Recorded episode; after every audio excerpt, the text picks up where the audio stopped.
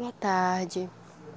Nós iremos dar sequência na nossa avaliação do nosso plano de aula, tá? E os saberes que irão ser avaliados dentro do nosso plano de aula, dentro da sala de aula, será os saberes, será, é, serão os seguintes: razões para ser um bom técnico de informática, características do bom técnico de informática e saberes necessários que um bom técnico de informática deve possuir.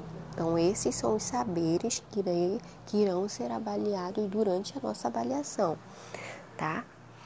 Qual é o nosso, é, a nosso, o nosso instrumento de avaliação? O nosso instrumento de avaliação é justamente o trabalho em grupo. Por que o trabalho em grupo?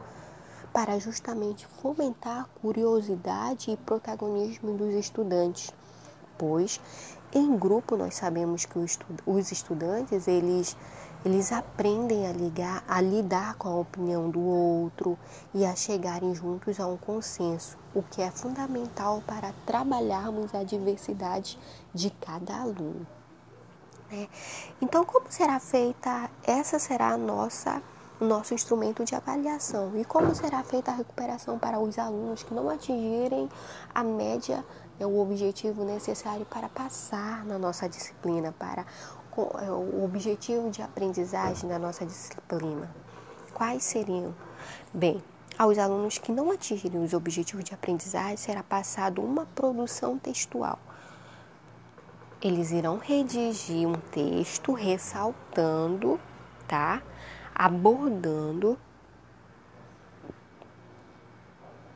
tudo que foi, tudo que foi, é, tudo, todos os assuntos, os saberes que foram abordados durante a disciplina.